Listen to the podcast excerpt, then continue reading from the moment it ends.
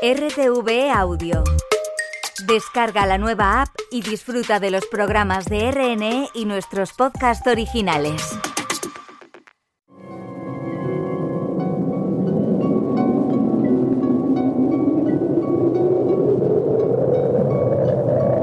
Solo cuando el túnel está en la más absoluta oscuridad es cuando puede volver otra vez la luz.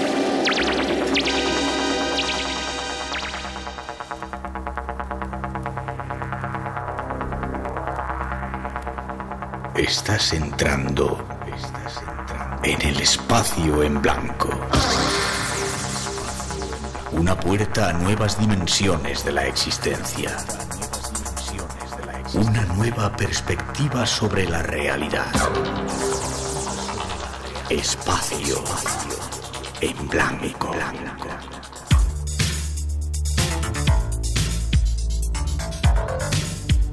Una producción escrita y dirigida por Miguel Blanco.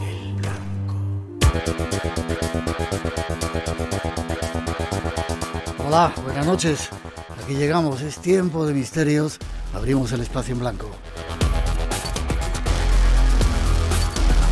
Algo ya hacemos en directo desde el estudio 101 de la Casa de la Radio, cuando son la 1 y 7, en Canarias 2 y 7 en el resto de España. Los saludos en nombre de todo el equipo que se encarga de realizar el programa, Pedro López y José Nieto en la parte técnica, Ricardo Aguilera en la producción, Juan Gómez en la redacción y Tere Vilas en la locución. Además, Natalia Sotillos en la realización y coordinación y este que os habla, Miguel Blanco, como siempre, un placer hoy más que otras noches estar con vosotros. Tenemos forma de comunicar con vosotros.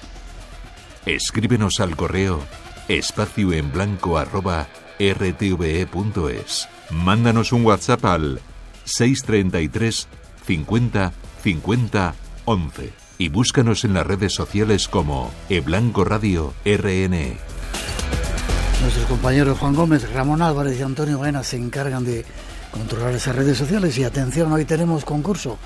Hay cinco premios para agradecer vuestra atención y estar ahí 633 50 50 11 nuestro teléfono. Temas exclusivos nos esperan hoy, ahí va un avance de lo que os hemos preparado.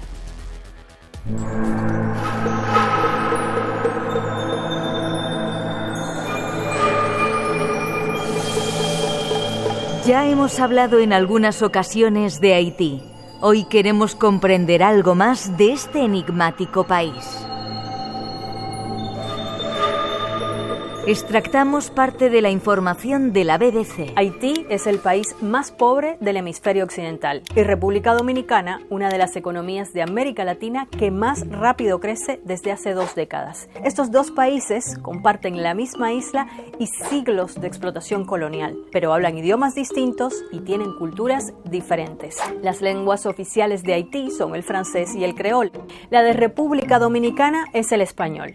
En Haití, la mayoría de la población es negra. En República Dominicana, mestiza. Un 95% de los dominicanos se declara católico, mientras que en Haití el catolicismo convive con otras religiones oficiales como el vudú. Dos países en una misma isla, uno floreciente, otro en la miseria.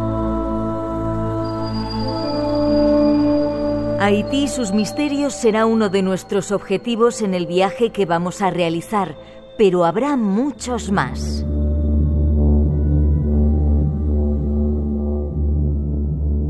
Nuevas respuestas a lugares y enigmas de nuestro mundo.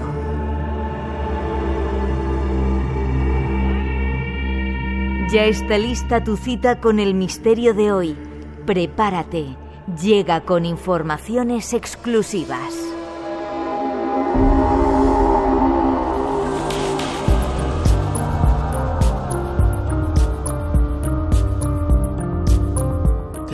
Exclusivos e invitados exclusivos están en nuestro estudio. Solo nos queda saludar a dos periodistas de raza. Vicente Romero.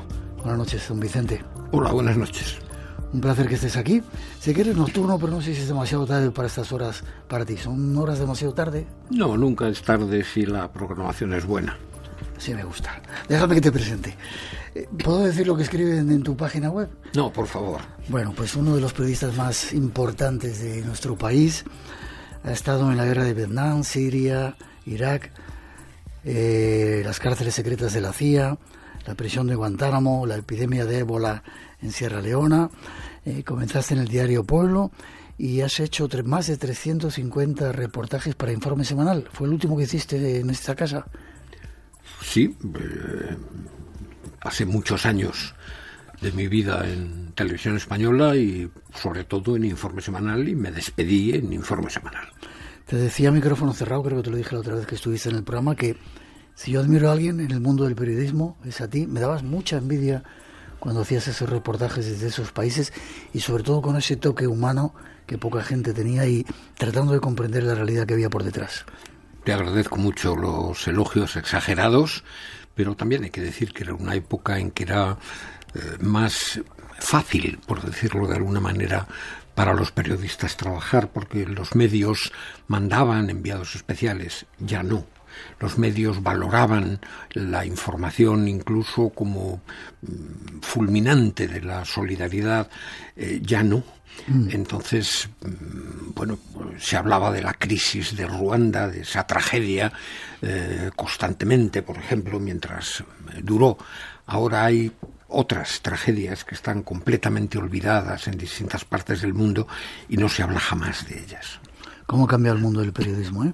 Sí cómo ha cambiado para mal el mundo de la información. Desgraciadamente. Has tenido un montón de premios, el Ondas Internacional, Víctor de la Serna, Cirilo Rodríguez, Club Internacional de Prensa. Bueno, bueno, pero todo eso es historia ya. Y has hecho un libro, hoy no vamos a hablar de él, pero le tengo muchas ganas, el último, Los Señores de las Tijeras. El cine que la censura nos prohibió. qué ganas tengo de meterle mano a este libro. Cuando quieras hacemos otra ¿Vale? Otro especial. Cuando tú quieras hablamos de la censura. Vale, porque hay mucha gente que está esperando este programa. Te acompaña Miguel Romero. Buenas noches, otro periodista de raza. ¿Cómo estás, Miguel? Hola, ¿qué tal? Bueno, mi padre es periodista de raza, yo soy poco periodista por herencia. por obligación, ¿no? Porque al final son muchas horas en casa compartiendo y escuchando, a, tu padre, a mi padre. Claro, algo se tiene que pegar algo de lo bueno también. Realizador, director de cine, ha realizado más de un centenar de piezas y documentales. Dice aquí que conoce 64 países y has estado en... Alguno más en este, este, este tiempo. ha crecido ese número. Sí, sí. Has estado en Siria en pleno conflicto, armado, eh, en Mogadiscio, eh, en Somalia, en la ciudad más peligrosa del mundo, en Sierra Leona eh, y en Haití. Sí, entre otros. He, cubierto muchas catástrofes también. Siempre con ese toque solidario, ¿no? Qué bonito ese toquecito de ahí. Ese, toque heredado, como decía, sí. Vale, un placer tenerlos a los dos aquí. Como tenemos poco tiempo y decíais que no íbamos a, a poder llenar una hora hablando de estas cosas, nos vamos de viaje. Tras esa primera introducción nos invitamos a un país fascinante, pero con lo suyo, ya veréis.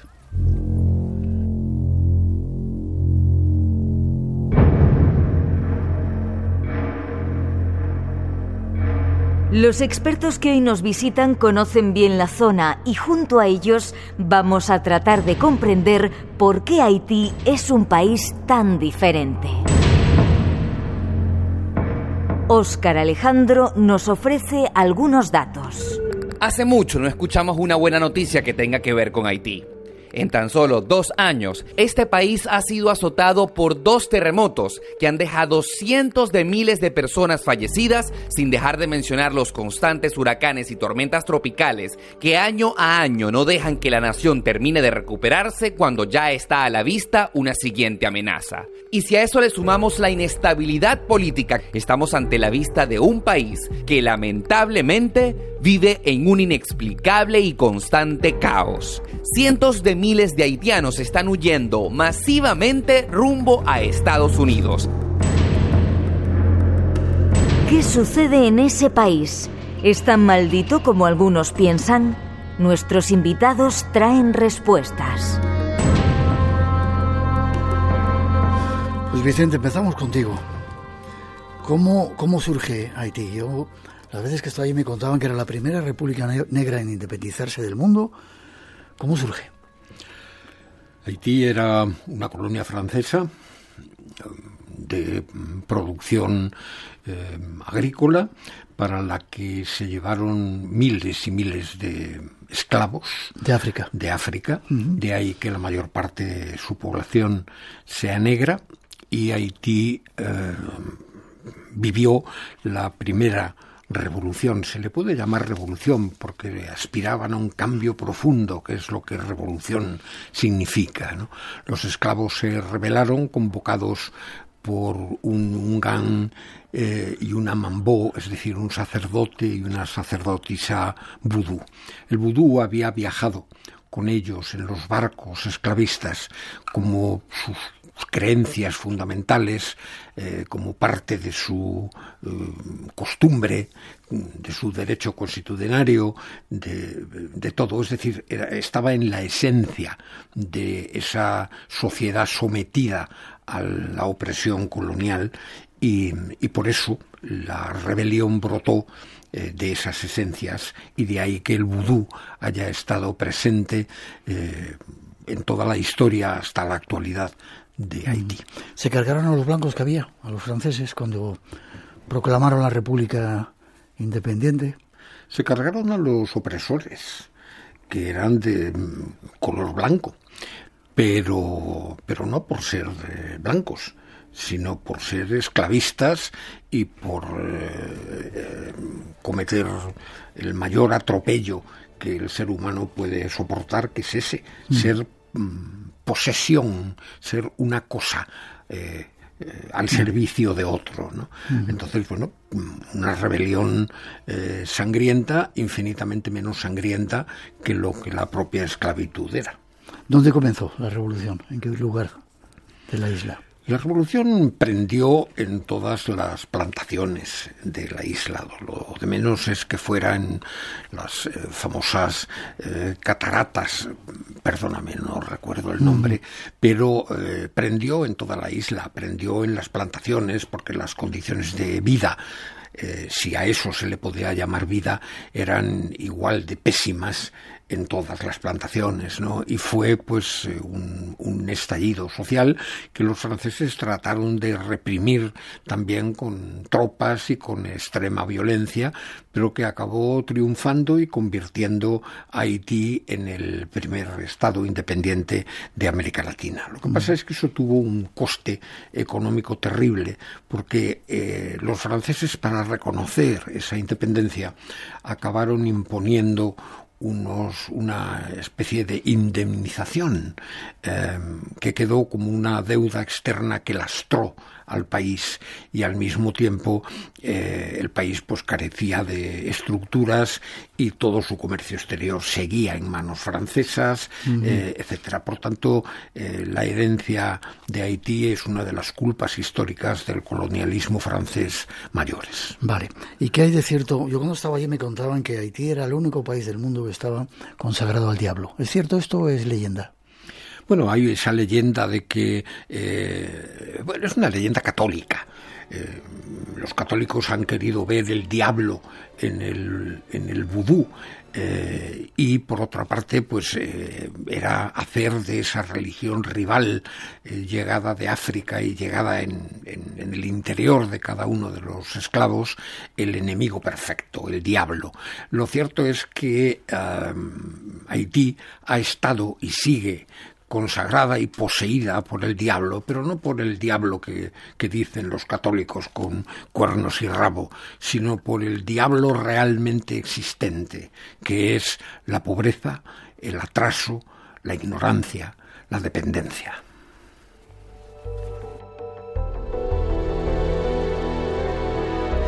En esta primera introducción hablábamos de dos países en la misma isla, República Dominicana, pujante, Haití, en la miseria. ¿Por qué? ¿Hay alguna explicación? Quizá esa deuda de los franceses que les ha lastrado. Sí, sobre todo, sobre todo esa deuda. Los, los dos países han tenido eh, dictaduras, han tenido tiempos difíciles, pero el desarrollo histórico de ambos ha sido diferente y eh, ese desarrollo histórico ha condicionado eh, muchas cosas. Tampoco es que el país vecino sea un, un paraíso, mm. pero bueno, por lo menos se beneficia de un turismo, de una relación eh, comercial con Estados Unidos, etcétera, que hace que sea un país mucho más habitable al que huyen eh, los haitianos y de hecho hay una gran población de, haitianos que está viviendo en la pobreza allí, al otro lado de su propia frontera. Y eso de que dicen que es un país que está maldito, terremotos, el terremoto fue tremendo. Yo creo que estuviste, estuviste después del terremoto. Sí, sí, sí. Eh, bueno, también podría estar maldito México, que tuvo un terremoto eh, tremendo, o Chile, con sus terremotos últimos y históricamente frecuentes, o Argelia, aquí, a nuestra espalda, al otro lado del Mediterráneo, que en cuyo terremoto también me tocó estar, etcétera. Yo no creo que los terremotos sean eh, eh, cosa del demonio, son fenómenos telúricos de, nuestro planeta, pero efectivamente cuando existe la leyenda de que el país está maldito, de que el país está consagrado al demonio, etcétera, pues todo lo que pasa acaba diciéndose eso, ¿no? Del mismo modo que cuando se produjo el terremoto, eh, la mayor parte de los hoteles modernos sufrieron daños por, esa violencia del terremoto y sin embargo hubo un hotel, el Olofsson, que no sufrió prácticamente ningún daño.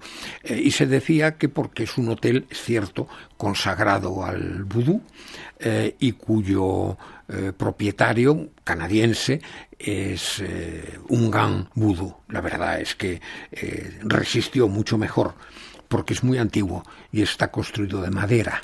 Mm. La madera resiste mucho mejor que el cemento a los terremotos. Te saluda José Vicente desde Noruega, Roberto Pérez desde Zacatecas, en México, Sandra Rodrigo también en Guanajuato, Andrés desde Nueva York, nos están escuchando en muchos sitios. Sin embargo, Haití no ha sido, yo eso no lo sabía, me lo comentaba también Miguel y me lo comentabas tú, en los años 20 era un lugar donde iban los más adinerados de Hollywood. ¿Quieres contestar tú, Miguel, a eso? Sí, bueno, en los años 20 y 30 y 40 era un lugar de vacaciones eh, a los que iban las grandes estrellas de Hollywood a pasar temporadas. De hecho, en ese hotel Olofsson la principal habitación es la suite de John Barrymore. Sí, está, eh, Miguel está tomando fotografías, haciendo cosas, moviéndose por el estudio. Ahora nos cuenta. Yo estoy escuchando a los maestros. Ya ya de paso, pues vengo a grabar. pero, pero estoy escuchando pues a, estos dos grandes genios, ¿no? Yo he tenido la suerte ¿Cómo de... hace la pelota, eh? No, es verdad, eh, esto no es peloteo, es sinceridad. Yo soy una persona que cuando no tiene nada bueno que decir se calla directamente. Bien. Que es lo que he aprendido después de, estar en paro un tiempo, ¿sabes? Eh, la Déjame decirte, tú presentabas un programa Buscamundos y el primer capítulo se hizo en Haití, ¿vale? Sí. Dime primero. Incluso, perdóname, se hizo un programa de Radio Nacional de España, el de las mañanas. Se hizo desde Haití porque eh, Radio Nacional fue. Sí, aprovechando que Nuestra visita, exacto, un despliegue asombroso. Eh, bueno, yo mi vivencia de Haití, más allá de, todos los datos y de esa historia fascinante y truculenta que ha marcado el carácter del pueblo, es, eh, son mis vivencias personales, ¿no? El, pisar el terreno. Eh, yo creo que la gente no, no entiende que son eh, ciudades donde por la noche la oscuridad reina, hay muy pocas farolas, muy poca luz, son ambientes, no voy a decir hostiles, pero sí siniestros y que empujan un poco a la desconfianza, ¿no? Pues poca gente se atreve a salir a dar un paseo por la noche en Puerto Príncipe, ¿no? Eh, cosa que nosotros pues eh, solemos hacer y lo cierto es que no hemos tenido mayores problemas. La cámara llama la atención, pero allí y aquí. Entonces, en ese sentido, mi experiencia ha sido más humana y dentro de ese contexto de, ese país, de esas ciudades eh, oscuras con estas tradiciones que a nosotros eh, nos resultan muy alejadas, pero que una vez que las conoces te das cuenta que forman parte de la vida de esos pueblos, que son una forma de, entender la realidad, de seguir adelante y que muchas veces se sienten ofendidos por cómo nosotros mismos catalogamos su forma de vivir. Vamos a hablar hoy de alguna de ellas, pero no me has dicho la gente que iba en los años 20, 30. ¿Decías músicos también? Ah. Pues han ido diferentes estrellas que muchas pues se han alojado en el hotel Olofsson del que hablaba Vicente eh, por cierto un, hotel fantástico maravilloso donde el propio dueño es un sacerdote vudú eh, y ahí pues se han alojado estrellas de rock eh, muchas estrellas pues con cierto carácter siniestro no buscando a lo mejor experimentar pues otras realidades eh, que están a su alcance y pues, a mí yo me quedé, por ejemplo, en la habitación de Jean-Claude Van Damme, ¿no? que no tiene mucho glamour hablando de, misterio, pero, pero a mí me hizo gracia porque es uno de mis grandes ídolos de acción, tengo que reconocer. Pero es un hotel en el que además hay sesiones de música todas las semanas eh, de una banda dirigida por el propietario del hotel con un estilo eh, muy peculiar. Eh, sí, donde reinan y son protagonistas los tambores perdona, ascentrales, no, ancestrales. Eso, eh, donde ese tipo de música pues te empuja a entrar en trance, ¿no? Todos esos ritmos tan eh, salvajes que te aceleran el corazón, que te hacen dejarte ir y el movimiento del cuerpo empieza a formar parte eh, pues, de tu ente, ¿no? Y al final toda esa música, todo ese misterio ha compuesto este hotel que atrajo a tanta gente entre otras cosas porque también cuando entras por la puerta te recibe eh, la figura enorme del barón Samedí, mm. que es el, Loa de los muertos, ¿no? Hoy vamos a hablar un poquito de ellos. 12 y 27, 1 y 27 en las Islas Canarias. Primeros datos. Hay más que queremos contaros de ese mundo del vudú y de los zombies esta noche. Espacio en Blanco. Tu cita con el misterio en Radio Nacional.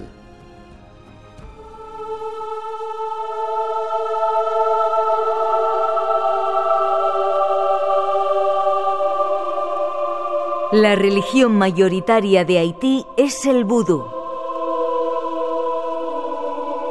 Pero ¿de qué se trata? Nuestro invitado nos informa en un reportaje de televisión española.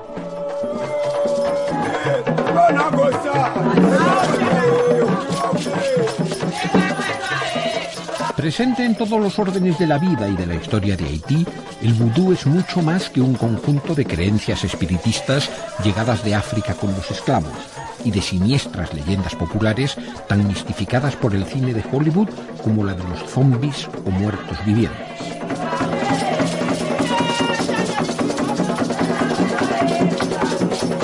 El vudú no solo es la religión mayoritaria de Haití, sino también su principal seña de identidad nacional. Despreciado por las clases dominantes como superstición, sus prácticas aportan formas primitivas de organización social en un estado fracasado.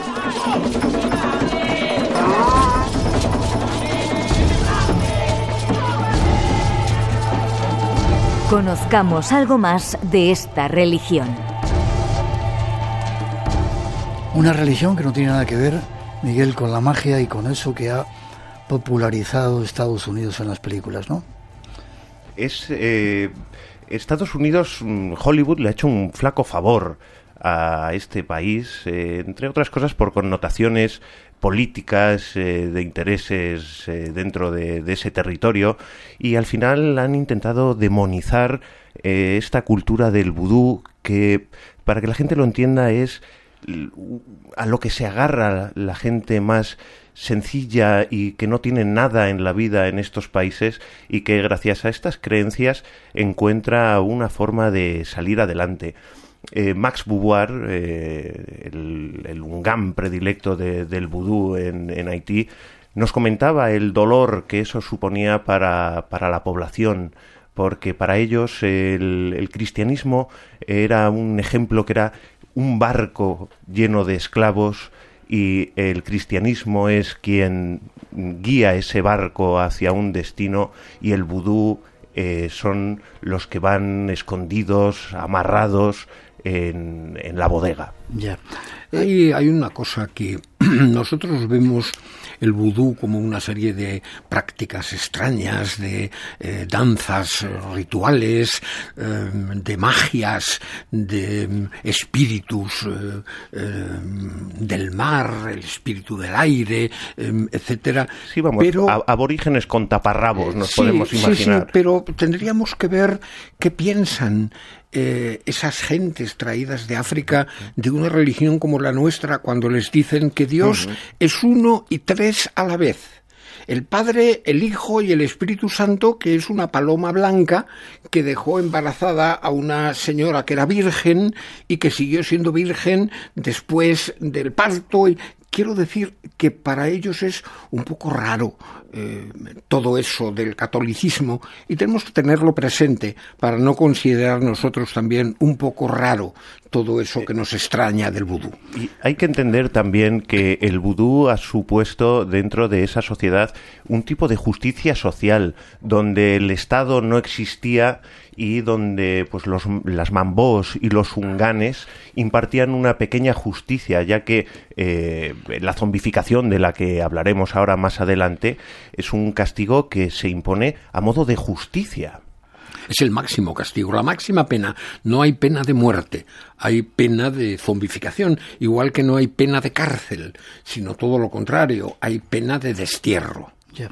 Tenemos algunos, algunos cortes. Primero, me parece que ha sacado de vuestros documentales un poco de música de vudú. Vamos a escucharlo.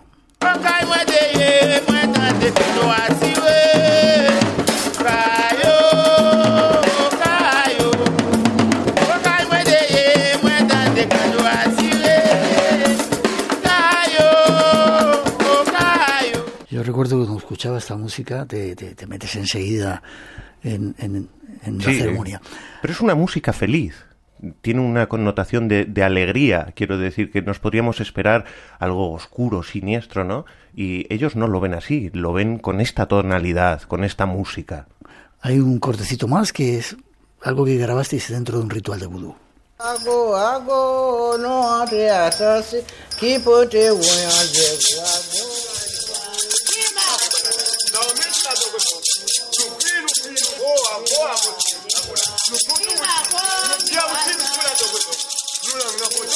Evidentemente, Vicente, cuando uno escucha esto y está allí, dices qué cosa tan rara, pero habría que ver lo que ellos ven desde su punto de vista de lo que nosotros hacemos. Claro. Tuviste la ocasión de conocer a Mas que era o era uno de los sacerdotes más importantes del vudú, ¿verdad? De la religión. Sí, yo la primera vez que fui eh, trabajando en el diario Pueblo a Haití, no fui por el vudú, fui por la política. Y eh, conocí a una estudiante de sociología que estaba haciendo trabajo sobre el vudú, haitiana, y ella me recomendó que fuera a ver a un ungán. Sacerdote, un Sí, un sacerdote vudú, porque eh, me dijo se trata de un hombre que habla eh, cinco idiomas perfectamente, que es eh, licenciado en bioquímica por el City College de Nueva York, que tiene también una licenciatura en la Sorbona en París, eh, es decir, es un hombre de una gran cultura. Y creo que es una licenciatura en física y química, cosa que también tiene mucho que ver con el vudú. Sí, sí, evidentemente, y cuyo abuelo era un prestigioso sacerdote vudú que le pidió en su lecho de muerte que él se dedicara al vudú. ¿no? Entonces era un ungán más eh, él me puso sobre la pista de un Ungán que había muerto, que había liberado a 200 eh, zombies, eh, me puso las grabaciones de sonido, me invitó a una ceremonia eh, vudú que fue la primera que vi por la noche en la, a la orilla del mar, eh, con hogueras, etcétera, ¿no? Y después mantuve el contacto con Max a lo largo de los años, las siguientes veces que fui a Haití, ¿no? Y Max acabó informatizando la, estructura eh, desperdigada por toda la isla del vudú y se convirtió un poco en el, en el papa eh, en el lungán de referencia, en el más importante eh, de la isla. Y, y, bueno, pues hemos tenido, Miguel y yo, la fortuna de poder hablar largamente con él y de que él fuera quien nos explicara muchos de esos misterios y nos ayudara a entenderlos. Tenemos las palabras de Mas Beauvoir diciendo lo que es el, el vudú. Lo escuchamos. Muchas gracias por recibirnos. Con mucho gusto. El vudú eh, es muy importante aquí en Haití. La religión vudú es la alma del pueblo haitiano. El pueblo haitiano fue hecho con el vudú. Es por eso que vudú es Haití. Y cuando uno dice Haití, uno dice vudú. Qué curioso verlo así, porque la idea que tienes cuando vas allí y no tienes a alguien que te dé de ideas tan precisas, sacas un... Mira, quien tenga la curiosidad por ampliar un poco este fragmento que, de la entrevista de Miguel con Max Beauvoir, puede buscarlo en la web de Radio Televisión Española poniendo Buscamundos, primera temporada, eh, Haití. Eh, y allí pues puede ver todo este documento, verlo y oírlo más extensamente. Yo me quedé con, con de, esas cosas que te ofrecen y por cuestiones de tiempo pues son inviables, eh, pero Max me contó la historia reciente de que había ahí un alemán que había pasado tres meses en coma inducido y que había despertado hablando diferentes idiomas. ¿Qué me dices? Y, él me ofreció la posibilidad de que si quería quedarme se podía hacer algo mm, no tan extenso en el tiempo como el caso de este alemán, que es que, repito, fueron tres meses de coma inducido. Quiero decir, una vez que te levantas de eso necesitas rehabilitación. Eh, pero me ofreció la posibilidad de experimentar. ¿Ese coma también a ti? Sí, y eh, evidentemente pues no tenía tiempo, estábamos trabajando y nos volvimos, pero es una de esas cosas que se me han quedado grabadas en la mente diciendo tendría que haberlo hecho. Mira que me han dicho. Eh, pues desde Cruz Roja Española, Tony Bruel nos llamó y nos dijo nadie quiere ir a, a cubrir en Sierra Leona toda la tragedia que está ocurriendo con el ébola eh, ¿queréis ir vosotros? Y yo dije, tengo que ir, porque si no me va a perseguir durante el resto de mi vida el no haberme enfrentado a, esa situación. Y esta, como te digo, de, Max se me ha quedado en el tintero. Vale, pero ¿cómo, perdóname, pero es que la primera vez que yo fui a Haití había eh, tres europeos en ese mismo proceso. Eh, para eh, graduarse, por, así decirlo, en eh, sacerdotes vudú y poder después practicar ese culto en Europa. Quiero decir que no era una cosa excepcional, es un método que se seguía, supongo que se sigue habitualmente. Desgraciadamente, Max Beauvoir ha, muerto. Y ya no tenemos ese interlocutor al que poder preguntarle. ¿Cómo ha inducido? ¿Cómo? ¿Cómo lo hacían? Brevemente, que quiero escuchar todavía más. Eh, bueno, eso es un secretismo absoluto. quiero decir, eh, Max nos contó muchas cosas, nos dejó ver muchas otras. Eh, pero desafortunadamente si queríamos indagar en un tema así, pues tendríamos que habernos quedado. Vale. mucha gente aquí en nuestro mundo piensa que vudú tiene que ver con magia negra. Vicente, ¿tiene algo que ver? Y con esas muñequitas que creo que más Yo creo que, que, una religión cualquiera tiene siempre algo de componente mágico, ¿no? bueno, existen los Bokor. Los Bokor son... Bueno, sí. Los brujos. Son brujos que se supone, desde nuestro punto de vista, lo catalogaríamos como magia negra. Sí, ellos mismos dicen que los Bokor son el lado negativo de la eh, religión vudú y que, bueno, pues que tienen un papel em, importante pero negativo. Miguel hablaba del papel social que hace el Lungán y la Mambó, eh, consolándote como puede hacer aquí el párroco de un pueblo, escuchándote, aunque no exista allí la confesión como en la religión católica, escuchando tus pecados, tus penas, tratando incluso de ayudarte, como puede hacer aquí Cáritas, etcétera etcétera. Pero también existe un lado oscuro, un lado negro en el vudú, con los bocores en el vudú y en otras religiones. Mm, vamos a escuchar lo que decía Masbuar acerca de alguna pregunta que tú le hacías acerca de los muñequitos. Los alfileres en los, muñecos. Le preguntamos si existe realmente o no. Vamos a escucharlo. No, son mitos porque no quieren a los haitianos, no quieren al vudú, no quieren a la cultura haitiana y dicen lo que quieren porque son poderosos, tienen mucho dinero y hacen daño a la población haitiana. Pero no es la realidad. En realidad, vudú es la manera de vivir de los haitianos. Vivimos con el vudú. Es una buena cosa. El vudú es Dios. Es uh, la manera para nosotros de saludar a Dios. Dios es un ser extremadamente cruel. Eh, Cuidado con lo que dices, yo no me hago responsable de lo que dices. ¿eh? Sí, eh, lo decía en, broma hasta Jardiel Poncela en la Tournée de Dios, ¿no? en la que Dios reflexionaba en esa obra maestra del humor, diciendo, no sé por qué cada vez que intervengo yo hay un montón de muertos. ¿no? Viendo el mundo, y sabiendo, creyendo que existe un Dios que nos cuida y que nos protege, hay que decir que o lo hace bastante mal o es un ser extremadamente cruel. ¿no? El dios, los dioses del vudú son también extremadamente crueles, efectivamente. Y hay muchos, hay de cada elemento hay uno. Para un Samedí es el, de, del cementerio, pero hay un montón de ellos. No vamos a entrar en ello, porque si no, no, nos da tiempo. 2 y 41, 1 y 41 en las Islas Canarias. Más cosas que queremos contaros después de esa introducción. Radio Nacional de España, la que quieres hay una captura de la atención por parte de un montón de dispositivos. Tal vez se fomenta mucho un tipo de atención automática. Que tampoco es que sean diabólicos, sino que nosotros ¡Ey! mismos.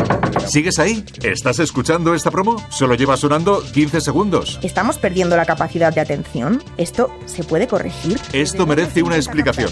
El podcast que profundiza, sin prisas, en los temas de actualidad. ¿Qué está acelerando este proceso? Creo que esto. Esto merece, una, explicación en RTV Audio y las principales plataformas de audio. Y recuerda, en RTV Audio... ¿Alguien sabe quién lo hizo? En el nuevo capítulo titulado Tractorada Mortal, nada es lo que parece. RTV, la que quieres.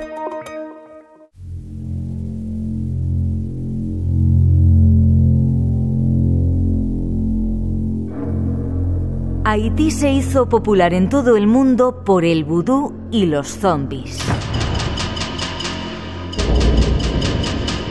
Recogemos testimonios de haitianos que nos hablan de ello. La mayoría de los haitianos, el 90%, creen el vudú.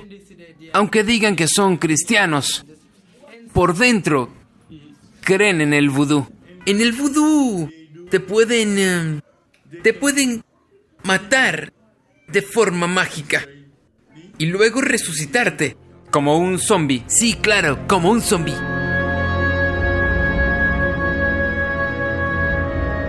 ¿Los zombies son reales o es tan solo una leyenda propiciada por el cine? ¿Son reales los zombies? Te vamos a preguntar. Luego... Ay, perdón, estaba todavía nuestro invitado, no tiene que responder. Eh, ¿Son reales? Luego vas a contar un caso que tú conociste en primera persona y que tu hijo Miguel acabó rematando de una, una zombie.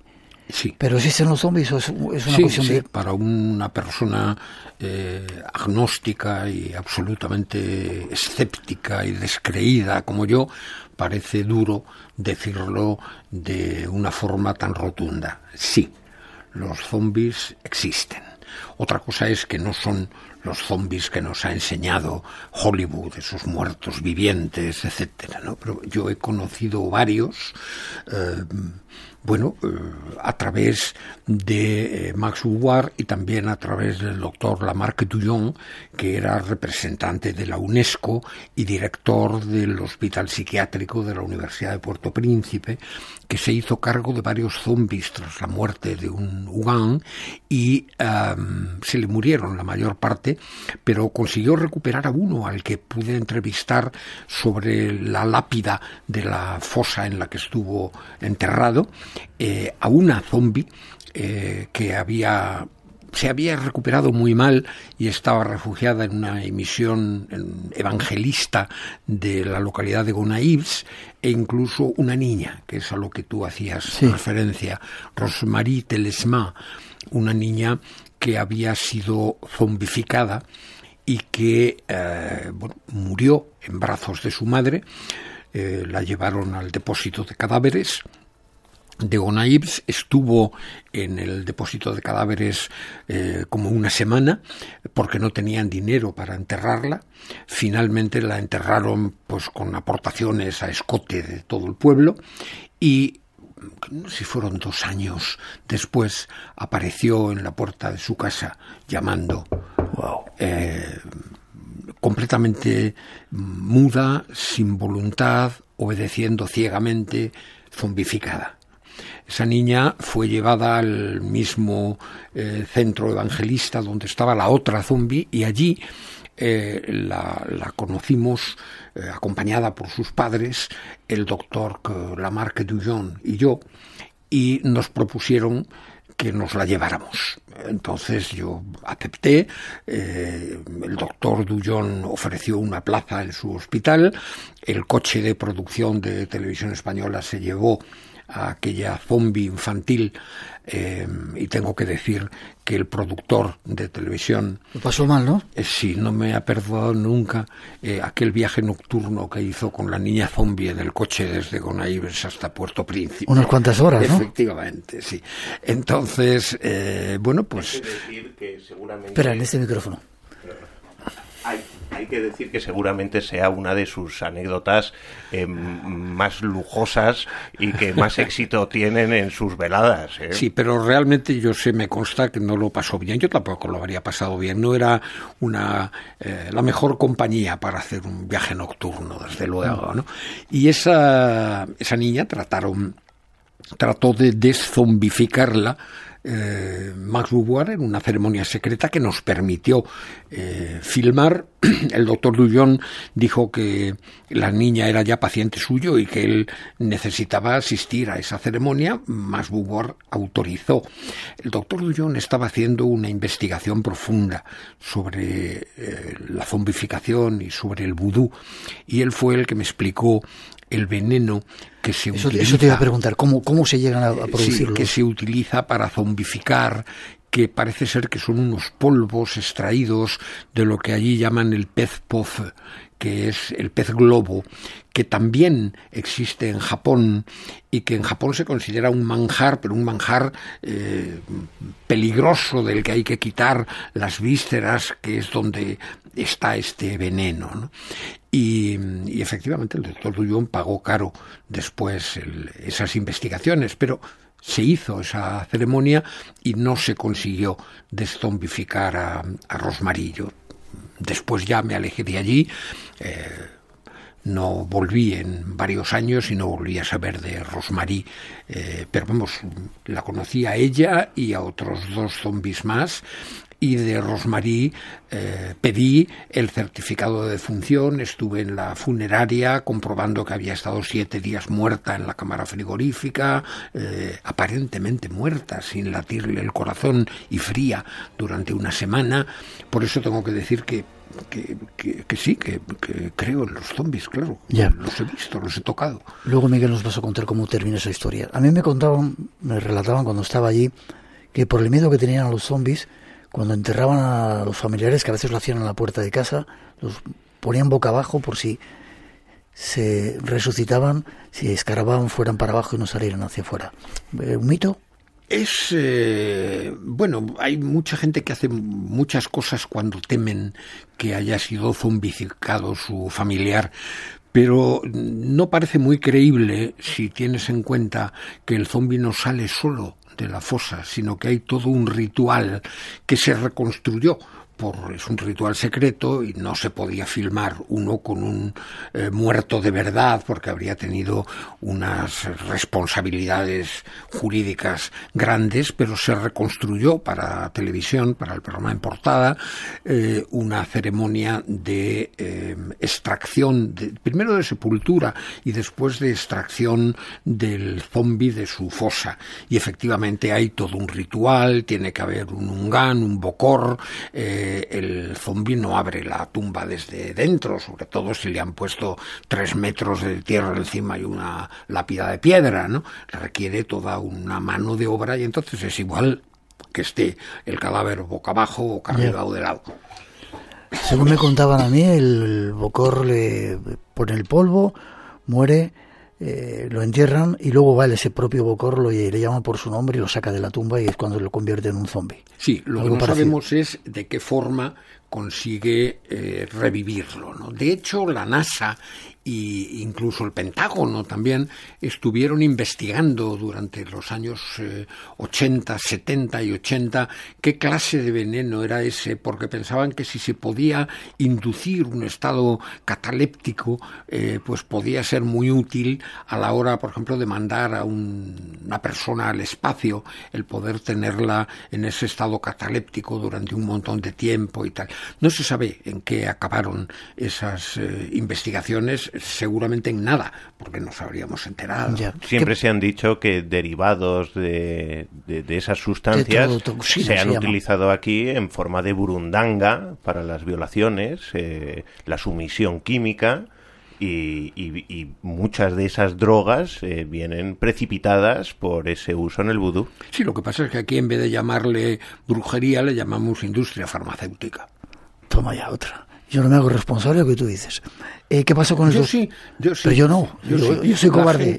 la gente Que, hace sus negocios con la salud de los demás, que niega los, las patentes, el uso de las patentes a muchos países para fabricar medicamentos que son esenciales, etcétera, etcétera, tiene mucho de malignos. Vale. Eh, ¿Qué pasó con el doctor? Bueno, pues eh, tiempo después mm, volví a Haití, fui a ver a Max estaba exiliado, pasó una temporada exiliado en Estados Unidos y, don, y eh, fui a ver al doctor Lamar Dullon al hospital donde eh, lo había entrevistado y había estado con él y me encontré con que en el hospital el director del hospital de la Universidad de Puerto Príncipe me decía que nunca había habido un doctor Lamarck Dullon, que no existía nadie llamado Lamarck Dullon vinculado de alguna manera a ese hospital. ¿Y tú lo habías visto allí, claro? Yo lo había visto y lo había filmado. Mm. Entonces salí muy confundido con mis compañeros eh, Antoñito Galvez y Evaristo Canete y en el aparcamiento se nos acercó un trabajador del hospital con su bata blanca y nos dijo bajito, vayan ustedes a la universidad y pregunten por el doctor Dullon, el hermano del que fue director del hospital, que ha sido borrado de la historia, y el hermano es catedrático de sociología. Fuimos a la universidad y el hermano del doctor Dullón nos dijo que eh, su hermano había llegado demasiado lejos en las investigaciones y que había sido condenado a muerte eh, por la máxima autoridad, la asamblea eh, que hace de máxima autoridad del Udú, una especie de asamblea episcopal de, de unganes eh, de Haití y que había sido condenado a muerte y que enloqueció fue quedó internado en el hospital que él mismo dirigía con una camisa de fuerza y murió y que ha sido completamente borrado de la historia. Incluso otro hermano de Dujon, que es catedrático en Estados Unidos de psicología, fue a la isla a investigar la muerte de su hermano, pero eh, fue con su familia y tuvieron un accidente automovilístico tremendo, se partió las dos piernas y dijo, bueno, bueno, yo no quiero saber nada más de esto, se volvió a Estados Unidos y eso nos lo contaba el hermano de la Marc Dujon, que en paz descanse. Creo que tenemos algo que dice más Beauvoir acerca de, de todo esto de, de, los zombies. Vamos a escucharlo. ¿Los zombies existen? Sí, normalmente zombies existen como mala gente existen. aquí en Haití, en todos los países del mundo. Tienen siempre malas personas que quieren hacer daño a la gente, que llamamos generalmente criminales. Siempre tenemos. Pero o, o en otros países le matan ah, con ah, cuerda, con varias maneras, sillas eléctricas, cosas así. Pero para nosotros no, tiene una manera de sacar el malo espíritu de la persona. Y así nunca se puede hacer malo a nadie, porque es un zombie. Y nunca un zombie va a hacer daño a nadie de esta manera. Bueno, habría que preguntarse entonces por qué una niña claro, claro, pequeña eh, podía haber sido un delincuente peligroso. La niña debía saber algo que no debía revelar, debía haber visto, oído algo y hubo que silenciarla, porque además de un instrumento de justicia, es también un instrumento de venganzas personales, de ajuste de cuentas, de instrumento de varias sociedades secretas, vudú, que existen y que emplean a la religión a su servicio del mismo modo que la Banca del Vaticano, la Logia P2, eh, Jelly con la religión católica. En, la historia de la P2 hay también no zombies pero sí muertos el sacerdote ahorcado en el puente en Italia, eh, etcétera, etcétera. Estamos hablando de... De todas maneras, eh, aquí es donde entra eh, lo de la magia negra o no, porque a esta chica fue un bocor quien le provocó ese estado de zombificación. Entonces, quiero decir, asumir que mm, las palabras de Max Beauvoir, por ser el representante del vudú, tienen que ser puras y generalizar que dentro del vudú, según sus palabras, no ocurre nada malo, pues me parece mm, como escuchar a, un cura aquí en, España y pensar que la religión es perfecta. Vale, no, hay diferentes usos. Nos quedan dos minutitos, os quedáis un ratito más. ¿Estás bien, Vicente? Sí, sí. Habéis dicho que no llegábamos a las tres, veces, Hay mucho más, porque quiero que nos contéis la resolución de ese caso de esa niña y algunas cosas en nuestro tiempo de Guatemala. ¿Los zombies se pueden recuperar? ¿Se podrían recuperar? Bueno, yo he conocido uno, el, más famoso de, de, todos ellos, que sí, que no solamente se recuperó, sino que después de recuperarse se casó. Y yo le pregunté a la mujer, pero ¿a usted no le importa haberse casado con un zombi? Y ella me dijo, es que no me, no me había confesado que había sido zombi hasta después de que nos habíamos casado.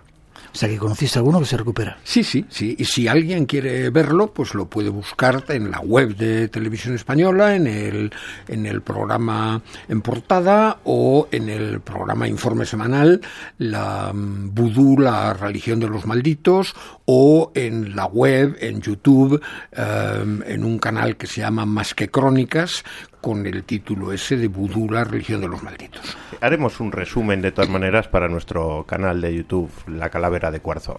Vale. Eh, ¿Viste el polvo zombie? Un minutito nos queda más o menos. ¿Te enseñaron alguna vez el polvo zombie? No, no, no, es que eh, no, eh, eso es un absoluto secreto y no se puede correr el riesgo de que alguien se apodere de una muestra de, eso y, comercialice con ella. No, no, no, para nada. ¿Películas que recomiendes para conocer un poco el mundo del vudú? Decíamos La serpiente y el arco iris. Sí, y yo creo que históricamente la primera que trató el tema con seriedad fue eh, Yo anduve con un zombie de Jack Turner. Creo que es del año 38, si no me falla la memoria. Pero si no, ahí está La serpiente y el arco iris, que es más cercana. Sí. Vale.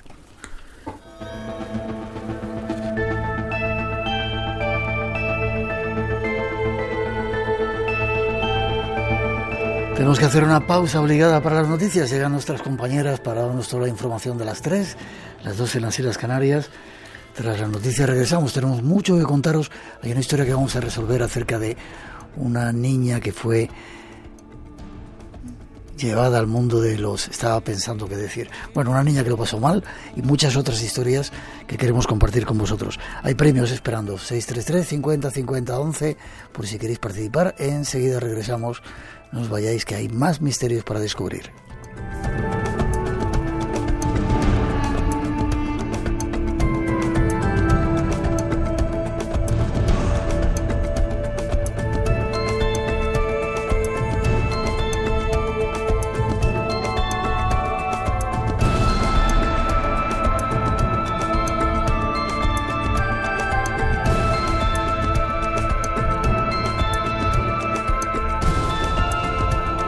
Espacio en Blanco. Tu cita con lo desconocido. En Radio Nacional. Con Miguel Blanco.